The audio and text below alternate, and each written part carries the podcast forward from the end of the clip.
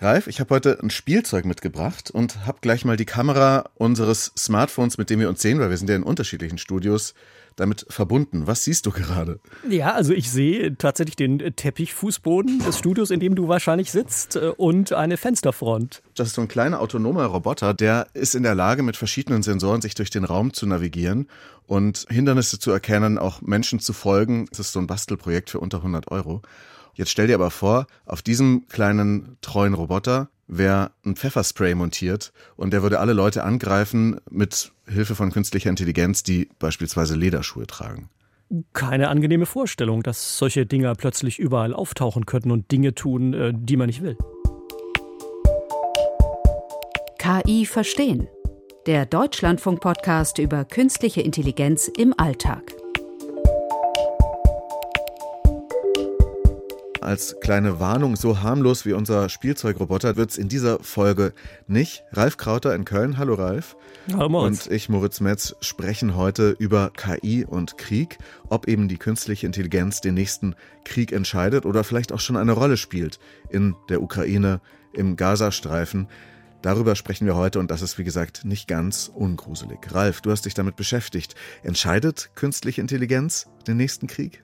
Also definitiv ist es so, dass künstliche Intelligenz immer wichtiger wird, auch um militärische Ziele zu erreichen und Armeen, die sie also nicht klug für ihre Zwecke einsetzen, die geraten eben ins Hintertreffen. Das kann man gerade wirklich sehr gut in der Ukraine und im Gazastreifen beobachten, wo hochautomatisierte Abläufe und zunehmend auch autonome Waffensysteme eine wichtige Rolle spielen. Und meine Einschätzung nach den Recherchen, der Lektüre und den Gesprächen, die ich geführt habe, lautet, KI wird mit darüber entscheiden, wer den nächsten Krieg gewinnt. Sie wird ihn nicht alleine entscheiden. Also dafür braucht es natürlich noch andere Fähigkeiten. Und hören wir vielleicht mal direkt einen der Experten, mit dem ich länger gesprochen habe. Der sieht das nämlich genauso und er kann es auch begründen. Natürlich ist künstliche Intelligenz ein extrem mächtiger Enabler. Also der Einsatz von künstlicher Intelligenz ermöglicht Dinge, die vorher nicht so ohne weiteres vorstellbar waren. Aber am Ende braucht es doch Hardware und Soldaten und Soldatinnen, die eben Territorium einnehmen und halten. Und darüber hinaus ist es ja so, nur in den seltensten Fällen werden Kriege ja wirklich rein militärisch entschieden. Es gibt immer auch politische, diplomatische, ökonomische Rahmenbedingungen, die den Ausgang mit beeinflussen. Das war Dr. Frank Sauer, Politikwissenschaftler an der Bundeswehr-Universität in München und der befasst sich seit sehr vielen Jahren mit künstlicher Intelligenz fürs Militär, speziell auch mit autonomen mhm. Waffensystemen und deren Vormarsch. Und äh, Frank Sauer hat ja so ein bisschen das relativiert, die Rolle der KI. Er sagt, ein wichtiger Faktor von vielen. Es gibt aber schon auch Leute, die es sozusagen noch stärker zuspitzen. Zum Beispiel der ukrainische Verteidigungsminister, der hat tatsächlich vergangenes Jahr auf der Münchner Sicherheitskonferenz wörtlich gesagt, der der nächste Krieg wird durch KI entschieden. Und ich habe noch ein anderes Zitat gefunden von Antoine Bord, das ist der KI-Chef eines Rüstungs-Startups namens Helsing, ebenfalls aus München. Das soll die Bundeswehr jetzt fit machen für die neuen Herausforderungen. Und der sagte gegenüber dem Handelsblatt, äh, Zitat, die Ukraine entscheidet den Krieg schon heute in Teilen mit KI. Da denke ich jetzt einerseits an diese geplante Großoffensive, die die Ukraine gemacht hat, ob da vielleicht KI mit im Spiel war oder geht es eher um Desinformation oder sind das dann solche Spielzeugdrohnen, die die Ukraine wie auch die Russen ja äh, einsetzen, so ähnlich wie hier der kleine Roboter unter meinem Tisch. Also wo kommt im Krieg in der Ukraine schon jetzt künstliche Intelligenz zum Einsatz? Also auf die Spielzeugdrohnen kommen wir gleich noch, die spielen wirklich eine wichtige Rolle, aber gucken wir erstmal aufs große Ganze. Also vereinfacht gesagt kann man sagen, Moritz, KI kommt überall dort zum Einsatz, wo sie eben direkte militärische Vorteile mhm. verspricht. Und es gibt also drei wichtige Einsatzfelder. Das eine ist Aufklärung, Erstellung von Lagebildern, um Soldaten sowas zu verschaffen, was man Situational Awareness nennt im mhm. Militärjargon, dass sie also wissen, was gerade passiert um sie rum. Das zweite Einsatzfeld ist die Beschleunigung der Kommandokette. Man will also möglichst schnell vom Sensor to Shooter, also von einer Erfassung einer Lage über eine mhm. Entscheidung hin zu einer Bekämpfung, möglichen Bekämpfung eines Ziels kommen. Und das Dritte ist, äh, wir sehen in der Ukraine ein Upgrade hochautomatisierter Waffensysteme in Richtung komplett autonomer Fähigkeiten. Das sind so die drei großen Stränge, die da gerade interessanterweise von vielen internationalen Experten auch beobachtet werden, weil so Schlachtfelder sind ja immer auch Treiber von Innovation. Und da gucken natürlich alle genau hin, was da funktioniert und wie das vielleicht auch künftige Strategien für Kriege und Gefechte verändert. Klar, wenn es der Gegner hat, dann will man das natürlich auch haben. Gucken wir vielleicht mal genau auf diesen Punkt mit den automatisierten Waffensystemen. Ne? Also nicht sowas, was jetzt hier nur Lederschuhe angreift, sondern was passiert denn da in der Ukraine, in Russland mit diesen bewaffneten Drohnen? Also da findet ein irrsinniger digitaler Rüstungswettlauf statt und auch eine richtige Materialschlacht. Also da werden Tausende von Drohnen äh, eingesetzt. Die russischen Angreifer nutzen zum Beispiel gerne Kamikaze-Drohnen vom Typ Lancet, die der Kalaschnikow-Konzern herstellt. Das ist äh, quasi eine Kreuzung zwischen Drohne und Bombe. Die Militärs sprechen von Loitering Munition. Das ist also sozusagen eine vagabundierende Munition. Die heißt so, weil die kann bis zu 40 Minuten über dem Schlachtfeld in der mhm. Luft hängen, nachdem sie abgefeuert wurde und wartet quasi so lange, bis sich ein interessantes Ziel auftut und stürzt sich dann dann drauf. Das Ganze mit drei Kilo Sprengstoff, das reicht dann auch, um Panzerungen zu durchschlagen oder Unterstände zum Beispiel. Das ist ein hochautomatisiertes Waffensystem, das aber zu klein ist, um von der normalen Luftabwehr erfasst zu werden. Ursprünglich waren diese Kamikaze-Drohnen, äh, die die Russen da gerne verwenden, ferngesteuert. Ja. Aber inzwischen sind die eben zunehmend autonom unterwegs. Und woran liegt das? Naja, es liegt an den elektronischen Abwehrmaßnahmen, die die Ukrainer da in Szene gesetzt haben. Das ist inzwischen eigentlich Standard dass man versucht, den Funkkontakt der feindlichen Drohnen zu unterbinden, bevor sie in die Nähe des Ziels mhm. kommen. Man spricht von Jamming. Und die Russen mussten feststellen, dass die Ukrainer da ziemlich gewieft sind und viele ihrer Drohnen ihre Ziele nicht erreicht haben. Äh, und deswegen hat man jetzt Ende des Jahres bekannt gegeben, ja, diese Lancet-Drohnen, die werden jetzt ein Software-Update bekommen und künftig selbstständig auch Ziele auf dem Gefechtsfeld erkennen, auswählen und bekämpfen. Und für Frank Sauer, ähm, den wir gerade schon gehört haben von der Bundeswehr-Uni München und der sich eben schon sehr lange mit autonomen Waffensystemen auch befasst und mit den Chancen und Risiken, die sie bergen, war das eine Botschaft, wo er sagte, bei mir haben da echt alle Alarmglocken geklingelt, als ich das gelesen habe. Weil das ist genau das, was wir eigentlich diskutieren, wenn wir über Autonomie in Waffensystemen reden, dass eben das Waffensystem und nicht mehr der Mensch die Zielauswahl vornimmt und dann eben auch die Bekämpfung einleitet. Und der Sinn ist natürlich hinter diesem Schritt, dass das System dadurch nicht mehr so störanfällig ist. Wir kennen ja alle diese Videos, die Drohnen fliegen irgendwo hin, sind dann da im Zielgebiet und dann plötzlich hat man nur noch irgendwie weißes Rauschen auf dem Bildschirm und das System ist verloren, weil eben die elektronische Kriegsführung des Gegenüber die ausgeschaltet hat. Und wenn das Waffensystem selbst dieses Ziel auswählt und sagt, das ist der gegnerische Panzer, den greife ich jetzt an, dann hat man eben das System immun gemacht, im Grunde gegen die elektronische Kriegsführung des Gegenüber. Also um es nochmal zusammenzufassen, die Fortschritte bei der elektronischen Kriegsführung und der inzwischen breite Einsatz von Störsendern, die Funksignale blockieren, aber zum Beispiel auch GPS-Koordinaten verfälschen können, das führt alles praktisch zwangsläufig dazu, dass Drohnen immer autonomer agieren, um ihre Ziele zu erreichen. Und KI-Algorithmen für Mustererkennung, Navigation, Routenplanung spielen natürlich eine wichtige Rolle dabei. Auf ukrainischer Seite sehen wir übrigens ganz ähnliche Entwicklungen. Also man kann schon sagen, künstliche Intelligenz revolutioniert den Drohnenkrieg.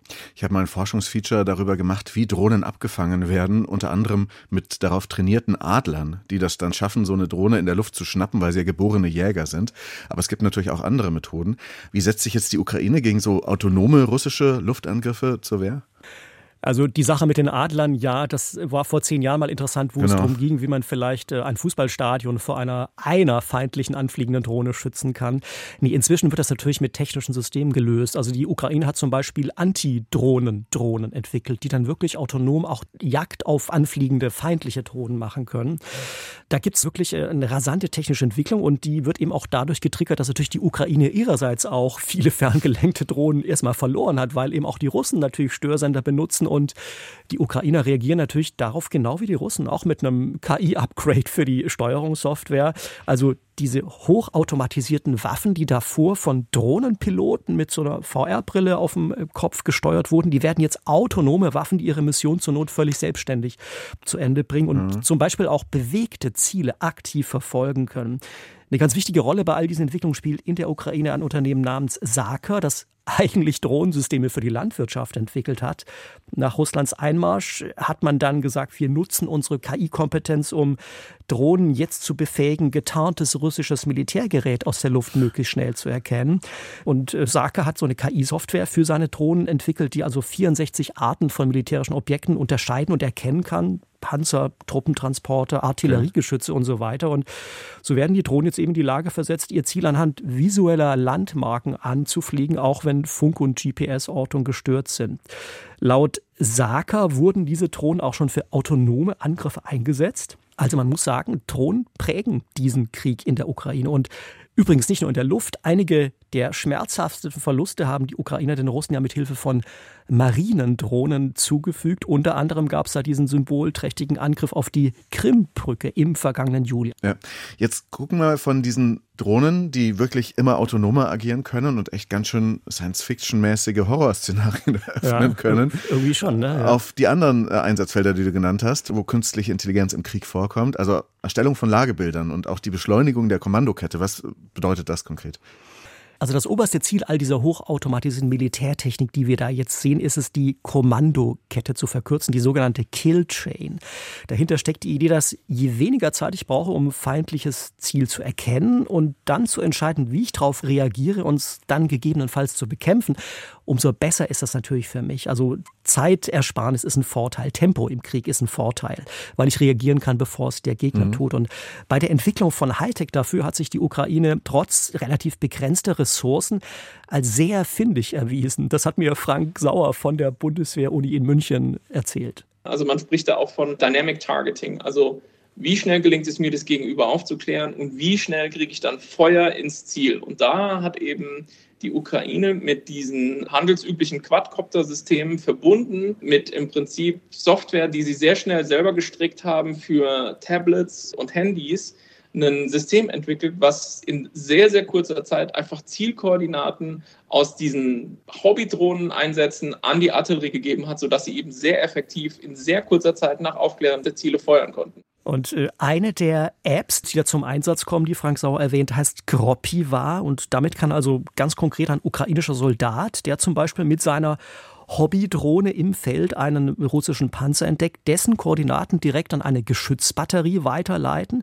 Die kann auch Dutzende Kilometer entfernt stehen übrigens, denn Präzisionsartillerie trifft dann dank der Koordinaten auch über sehr große Entfernung. Und diese clevere Kombination aus Echtzeit-Luftbildern, die man massenhaft generiert hat mit vielen günstigen Drohnen, kombiniert mit intelligenter Artillerie und dieser ganz kurzen Befehlskette dank der App, das hat die Russen viele Panzer gekostet. Klar, Geschwindigkeit ist extrem wichtig, dann äh, schnell reagieren zu können an diesen Stellen. Aber wie viel hat das jetzt wieder zu tun mit der Automatisierung durch wirklich KI, also durch Bilderkennung und andere Themen? Also streng genommen ist das, was diese App macht, ist eher eine Automatisierung. KI mhm. spielt da nur im Hintergrund eine Rolle, weil natürlich wieder bei der Mustererkennung für das fliegende Auge es eine Rolle spielt. Erkenne ich den getarnten Panzer oder erkenne ich ihn nicht? Ne? Da war KI sicher im Einsatz, um, um zu lernen, wie man solche Bilder richtig interpretiert und Ziele erkennt. Aber KI kommt auch auf der höheren Ebene natürlich dann äh, zum Einsatz, wenn es darum geht, komplexere Lagebilder zu erstellen, zum Beispiel für die Kommandeure. Also dafür gibt es dann schon lange clevere Softwaresysteme natürlich, die äh, alle wichtigen Infos so aufbereiten, dass die eben einen guten Überblick haben, mhm. was gerade los ist auf dem Gefechtsfeld. Und der technische Hintergrund ist das, was Fachleute Sensordatenfusion nennen. Also da wird aus Satellitenbildern, Luftaufnahmen, Radarscans und Infos von Sperren am Boden und Aufklärungseinheiten ein möglichst umfassendes Bild der aktuellen Lage gezeigt, das dann als Basis für die militärischen Entscheidungen dient. Ich habe darüber gesprochen mit dem Physiker und Informatiker Professor Wolfgang Koch vom Fraunhofer Institut für Informationsverarbeitung und Ergonomie in Wachtberg bei Bonn. Den kenne ich schon länger und weiß, dass er sich seit vielen Jahren mit sicherheitsrelevanten Anwendungen solcher Sensordatenfusion befasst und er hat mir die Bedeutung solcher KI-Systeme erklärt. Gerade im militärischen Umfeld wird es immer den Fog of War geben, den Nebel des Krieges. Und die Fülle der räumlich verteilten Sensoren auf bewegten Plattformen erzeugen einen enormen Datenschatz, der aber nicht mehr ohne technische Hilfsmittel ausgewertet werden kann. Und da spielen die Algorithmen der künstlichen Intelligenz, und zwar sowohl der eher traditionellen, modellbasierten und der eher modernen, datengetriebenen Algorithmen eine ganz zentrale Rolle. Ohne diese kognitive Assistenz haben wir gar nicht das Lagebewusstsein. Also die KI als kognitive Assistenz fischt für die Soldaten im Gefecht aus der Flut verfügbarer Informationen die raus, die sie brauchen, um in ihrer aktuellen Situation eine kluge Entscheidung zu treffen. Also etwa, ob Rückzug, mhm. Angriff oder Deckung suchen mhm. gerade die beste Strategie ist. KI-Clausewitz. Ja, sozusagen. Und äh, natürlich gibt es da kommerzielle Systeme, zum Beispiel von äh, großen US-Rüstungsunternehmen wie Palantir. Die mhm. haben äh, für sowas eine Software namens Meta Constellation, die also mit Hilfe von KI all solche Informationen aggregiert, zusammenführt und automatisch auswertet. Und diese Software von Palantir, die wird in der Ukraine auch genutzt, um feindliche Angriffsziele zu lokalisieren.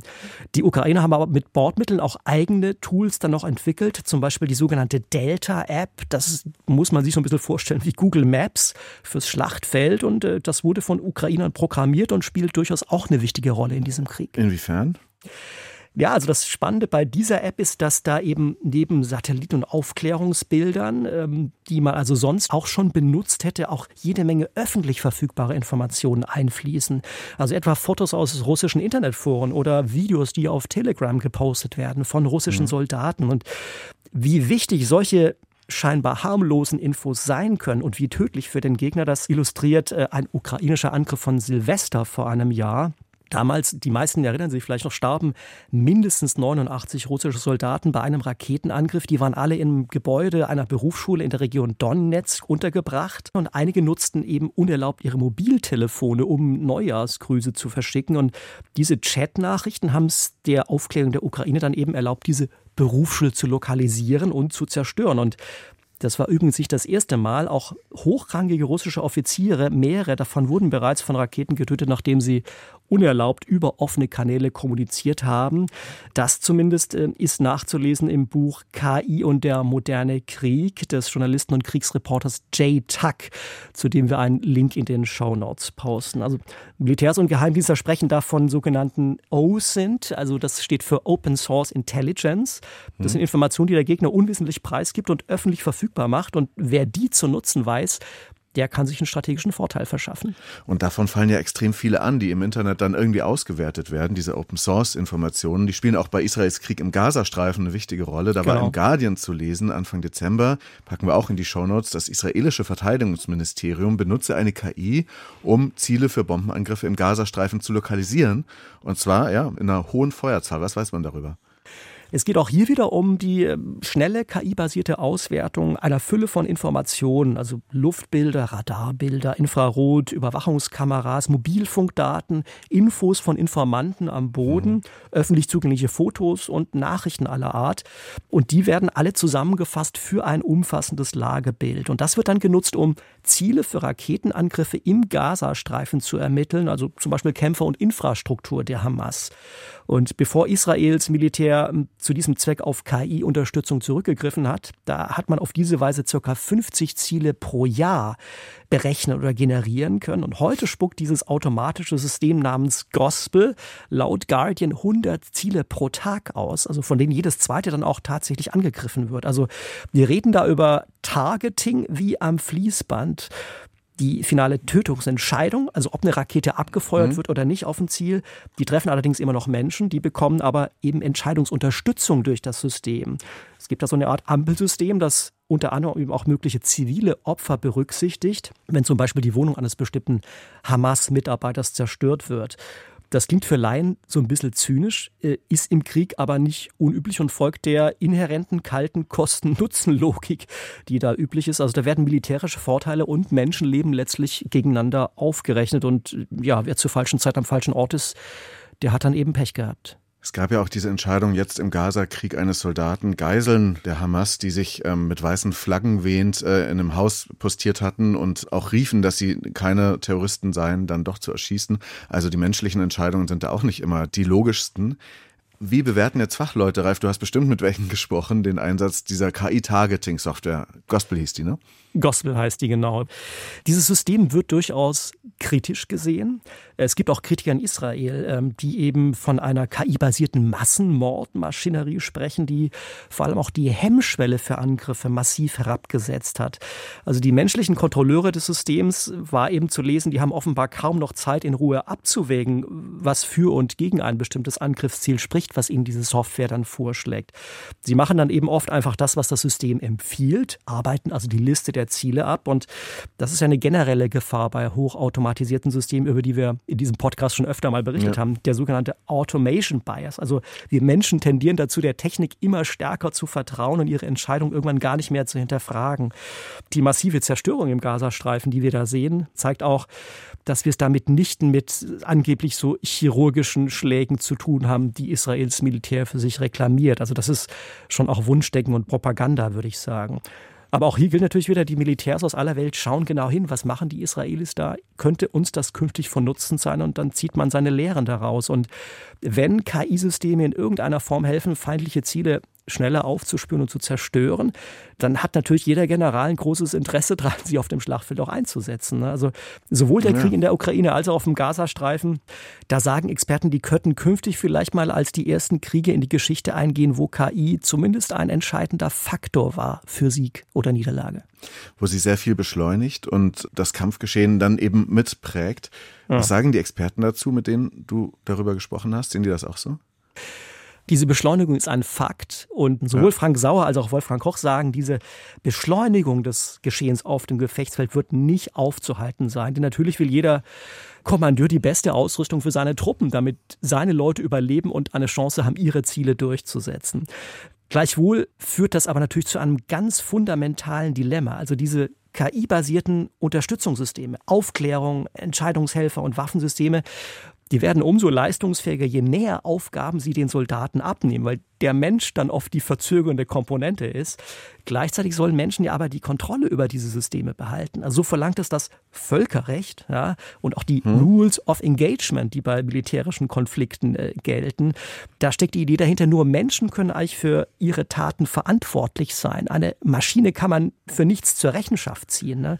Und deswegen ja. fordert ja zum Beispiel die NATO für alle modernen Waffensysteme etwas, was sie Meaningful Human Control nennt. Also das soll es eine Art wirkungsvolle menschliche Aufsicht geben über das, was diese hochautomatisierten Waffensysteme tun. Die spannende Frage ist aber jetzt, wenn das alles immer schneller geht, wenn die Entscheidungen immer schneller getroffen werden, so dass der Mensch gar nicht mehr hinterherkommt, wie soll das dann funktionieren? Das habe ich Wolfgang Koch gefragt, den Fraunhofer-Forscher und Experten für Sensordatenfusion, den wir schon gehört haben. Der befasst sich schon lange auch mit ethischen Fragen zum militärischen Einsatz von KI. Und ich wollte von ihm wissen, ist das nicht ein fundamentaler Widerspruch? Gewünschte Beschleunigung auf der einen Seite und die Notwendigkeit menschlicher Kontrolle auf der anderen. Das könnte man so sehen. Das würde also bedeuten, dass man die Systeme so auslegen muss, dass der Mensch dennoch die Sache verantwortet und beherrscht, wenn er es auch nicht mehr in jedem Einzelteil ähm, steuert. Also ein Eurofighter, Kampfflugzeug, ist ein komplexes Ding in dem sehr, sehr viele Dinge automatisch ablaufen. Aber sie sind so ausgelegt, dass der Pilot damit seine Mission erfüllen kann.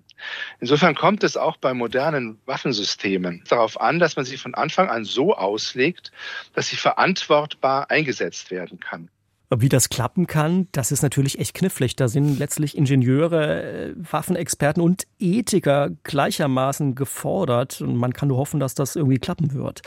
Der Punkt ist aber, selbst wenn das gelingt, selbst wenn man solche Systeme so konstruieren kann, dass sie verantwortbar einsetzbar sind, die große Gefahr am Horizont ist ja, wenn solche Waffensysteme breit verfügbar sind, dann werden sie wahrscheinlich auch bald schon massenhaft produziert und dann so billig und leicht verfügbar, dass eben nicht nur Staaten Zugriff haben, die äh, vielleicht unsere ethischen Normen teilen und sich an die völkerrechtlichen Rules of Engagement halten, sondern auch totalitäre Regime, Milizen und Terrorgruppen. Ja. Äh, und wenn wir das dann zu Ende denken, wenn der Roboter, der bei dir unterm Tisch rollte, Moritz, dann von irgendeinem Terroristen ferngesteuert werden könnte und vielleicht mit einer Handgranate bewaffnet wird, dann landen wir natürlich ganz schnell in einer Welt, die deutlich gefährlicher wäre als das, was wir heute kennen. Das will man sich nicht vorstellen. Gleichzeitig stellt man sich ja schon lange vor. Also Fachleute waren schon seit über zehn Jahren davor. Auch die UN hat vor solchen autonomen Kampfrobotern schon diskutiert, wie man das noch verhindern kann. Aber der Erfolg ist ja anscheinend eher klein. Oder sehe ich das richtig, dass jetzt zumindest diese Chancen, sich da weltweit zu einigen, eher kleiner werden im Licht der aktuellen Entwicklungen? Es ist schon mein Gefühl, dass die aktuellen Konflikte und die Bedeutung, die sozusagen KI und Hochautomatisierung da jetzt entwickelt äh, und die Vorteile, die sie verspricht, dazu führen, äh, dass das nicht wirklich vielversprechend ist, diese Verhandlungen noch zum Erfolg zu führen. Das größte Problem äh, dabei ist ja auch, dass dieser Übergang von hochautomatisierten Waffensystemen zu vollständig autonomen Killerrobotern völlig fließend ist. Ja. Also viele der heute existierenden intelligenten Waffensysteme wie Marschflugkörper, Drohnen, Lenkwaffen, die verfügen längst über alle die notwendigen Fähigkeiten, die sie bräuchten, um selbst zu entscheiden, welche Ziele sie attackieren und das dann auch zu tun. Bei den meisten müsste man letztlich nur einen Schalter umlegen, dann könnten sie autonom agieren. Und weil dieses autonom unterwegs sein eben so viele Vorteile verspricht, haben ja vorhin erklärt, warum, setzen sich eben unter anderem die USA und Russland nicht gerade dafür ein, solche letalen autonomen Waffensysteme mhm. auf UN-Ebene zu verbieten. Im Gegenteil, also speziell die USA und Russland blockieren da und äh, verzögern nach Kräften alle Verhandlungen, denn für die Militärs ist klar, ohne KI wird es künftig nicht gehen. Äh, und da kommt auch noch eine zweite Überlegung mit rein. Ein großer Trend, den man sehen kann an den Entwicklungen, die laufen. Die Zukunft auf dem Schlachtfeld wird geprägt sein von Schwärmen von Drohnen in der Luft, am Boden, im Wasser. Daran wird auf allen Seiten massiv geforscht. Erste Systeme sind schon in der Erprobung, zum Teil auch schon im Einsatz. Und wenn jetzt so ein Soldat eine ganze Flotte von schwimmenden und fliegenden Drohnen koordinieren soll, also zum Beispiel um einen Flugzeugträger vor feindlichen Angriffen aus dem Wasser, unter Wasser oder aus der Luft zu schützen, dann wird das ohne KI überhaupt nicht mehr klappen. Also diese Situational Awareness, dieses Umgebungsbewusstsein kann man nur noch mit Hilfe künstlicher Intelligenz in Echtzeit schaffen. Das heißt, die logische Folge ist, es wird immer mehr Kontrolle an diese intelligenten Systeme abgegeben werden. Und bei Flugabwehrsystemen zum Beispiel sehen wir das ja heute schon. Also wenn irgendwo eine Patriot-Rakete ein äh, anfliegendes Geschoss vom Himmel holt, dann ist da kein Mensch mehr im Loop, der einen Befehl gibt, weil die Reaktionszeiten wären viel zu lang. Die aus meiner Sicht entscheidende Frage ist deshalb, schaffen wir es, die Entwicklung bei tödlichen Angriffswaffen so zu steuern, dass am Ende bei allen Entscheidungen über Leben und Tod eben hoffentlich doch noch ein Mensch verantwortlich ist. Ich bin da leider sehr skeptisch, aber gibt es denn Ansätze dafür, wie das gelingen könnte? So ein fairer Krieg, dass wir die Menschen, die Herren des Geschehens bleiben bei solchen Fragen? Also das wäre absolut wichtig. Ähm, das hat auch der ehemalige UN-Generalsekretär Antonio Guterres 2019 nochmal formuliert, dass eigentlich Waffensysteme, die selbstständig entscheiden, wen sie angreifen und wen sie töten, äh, politisch und ethisch völlig inakzeptabel sind. Ne? Also es wäre wichtig, sich da zu einigen. Ob es klappt, ich verstehe deine Skepsis, Moritz. Ich sag mal so, es gibt immerhin vielversprechende Ansätze. Einer wird ganz konkret in Europa verfolgt bei der Entwicklung des äh, europäischen Kampfflugzeugs AFCAS.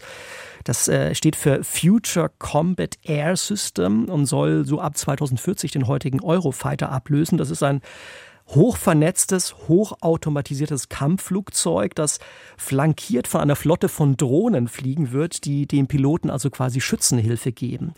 Und um sicherzustellen, dass der Pilot eben trotz massivem KI-Einsatz dann die Kontrolle und die Verantwortung behält über das, was diese Kampfmaschine macht, äh, wurde schon sehr früh in dieser Entwicklung ein Expertengremium beauftragt, sich Gedanken zu machen, wie man diese Meaningful Human Control, also diese mhm. menschliche Oberaufsicht bei diesem Flugzeug umsetzen kann. Die Details sind letztlich ziemlich kompliziert. Es würde hier auch zu weit führen. Wir verlinken aber nochmal ein Interview zum Thema in den Show Notes, das ich vor einiger Zeit mal geführt habe mit Wolfgang Koch der eben auch an diesem Projekt beteiligt ist. Er hat mir erklärt, also im Kern geht es darum, den Menschen in die Lage zu versetzen, solche komplexen Kampfmaschinen verantwortlich für seine Zwecke zu nutzen. Er hat ein schönes Bild gebracht, fand ich. So ähnlich wie ein Jäger seinen Jagdhund nutzt. Also als wichtigen Helfer, dessen Verhalten er ziemlich gut kennt, den er bei Bedarf aber auch schnell zurückpfeifen kann und der vor allem immer das tut, was der Jäger will. und das beim Design der Mensch-Maschine-Schnittstellen dann in so einem Kampfjet-Cockpit alles umzusetzen, ist natürlich eine enorme Herausforderung. Die Europäer versuchen es zumindest. Und man kann nur hoffen, dass andere Nationen, die ähnliche tödliche KI-Waffensysteme entwickeln, die menschliche Verantwortung bei all diesen Maschinen ähnlich ernst nehmen.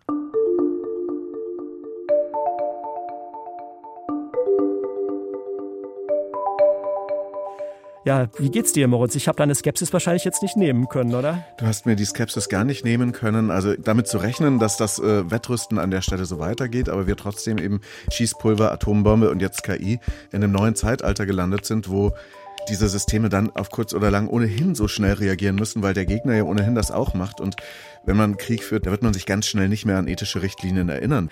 Ich habe einen Vorschlag, den habe ich gelernt im Deutschlandfunk-Podcast Schmetterlingseffekt.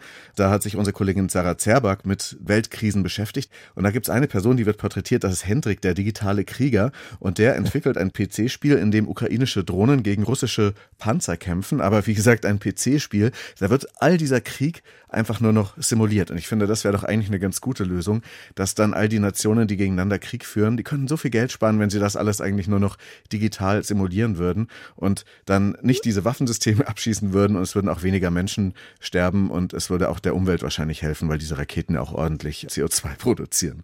Wobei diese Idee ist ja ziemlich alt, äh, Moritz. Ich meine, Olympia geht, glaube ich, darauf zurück. Ne? Statt sich die Köpfe einzuschlagen, sollten sich die Leute bei sportlichen Wettkämpfen messen. Äh, und man könnte auch sagen, Fußball ist ja auch so eine Art Ventil, um sozusagen Konflikte auszutragen. Ja, also ein sportlicher Wettkampf, aber in diesem Fall eben in der digitalen Arena. Das wäre natürlich eine Option. Ja. Genau, da wie man Kinder irgendwo hinschickt, spielt doch da, wo ihr nichts kaputt machen könnt. Geht doch einfach mal raus. Fände ich gut, also wäre schön, aber ich fürchte, ja, das wird ein Traum bleiben, weil natürlich zu viele reale Interessen dann immer auch damit verbunden sind. Du hast es äh, gerade ein interessantes Zitat gesagt, was ich vorhin gar nicht erwähnt hatte, Moritz. Es gibt wirklich Experten, die sagen, künstliche Intelligenz ist quasi die dritte Revolution der Kriegsführung und zwar nach dem Schießpulver und den Atomwaffen. Und ich finde, diese Staffelung macht schon klar, wir reden über ein sehr mächtiges neues Werkzeug, was Militärs weltweit für sich nutzen wollen werden und es auch schon tun. Und es ist auch schon absehbar, ohne den klugen Einsatz von KI hat eine moderne Armee heute keine Chance mehr, auf dem Schlachtfeld erfolgreich zu sein. Das heißt, auch die Bundeswehr muss sich diese Fähigkeiten schnell aneignen, um sich für künftige Herausforderungen zu wappnen. Denn es ist ganz klar, die Fähigkeiten eines Panzers, Kampfjets oder Artilleriegeschosses von morgen, die werden zum Großteil durch seine Software bestimmt und durch die KI-Algorithmen, die da im Hintergrund die wichtigen Informationen extrahieren und liefern. Und die Kehrseite dieser Entwicklung, die wir wahrscheinlich nicht aufhalten können, ist eben, durch Massenproduktion könnten KI-gestützte Angriffswaffen wie also bewaffnete Drohnen bald billig und breit verfügbar sein. Und dann hätten wir eben wirklich eine neue Form von Massenvernichtungswaffen eigentlich, weil ein Drohnenschwarm dann ähnlich effektiv sein könnte wie eine massive Bombe. Der Informatikprofessor Stuart Russell von der Uni Berkeley in Kalifornien, der hat äh, im Lichte all dieser Entwicklungen die ja echt besorgniserregend sind, schon vor einem Jahr in einem Kommentar im Fachmagazin Nature gefordert, die Regierungen müssen sich jetzt wirklich alle zusammenraufen, um den Einsatz von KI im Krieg wenigstens noch zu begrenzen und das Schlimmste zu verhindern. Ich glaube, der Mann hat recht. Ich würde mir wünschen, dass sein Appell Gehör findet. Aber die Hoffnung stirbt ja bekanntlich zuletzt. Danke, Ralf, dass du dich mit diesen schweren, gruseligen, ich habe es ja am Anfang gesagt, Themen auseinandergesetzt hast. In der nächsten Folge KI verstehen, da machen wir dann doch noch mal was Schönes, äh, wo uns künstliche Intelligenz ähm, helfen kann, die Natur besser zu verstehen. Ganz einfach zum Beispiel den Baum da draußen zu erkennen, was das für einer ist, aber auch Tiere und andere interessante Dinge, die wir aus der Natur lernen können. Da sprechen Piotr und ich nächste Woche wieder. Das war die 25. Folge von KI verstehen. Wenn ihr Fragen, Vorschläge und Ideen habt für uns, dann schreibt uns gerne eine E-Mail an KI verstehen, zusammengeschrieben, at deutschland.de oder auch per Signal oder WhatsApp als Sprachnachricht an 0152 5952 9753. Und wir hören uns dann, wie gesagt, nächste Woche wieder. Und Moritz, ich entschuldige mich nochmal in aller Form, dass ich diesem schweren Thema keinen positiveren Twist geben konnte. Aber sorry, Leute, so ist es. Und äh, wir sollten Bescheid wissen. So ist es.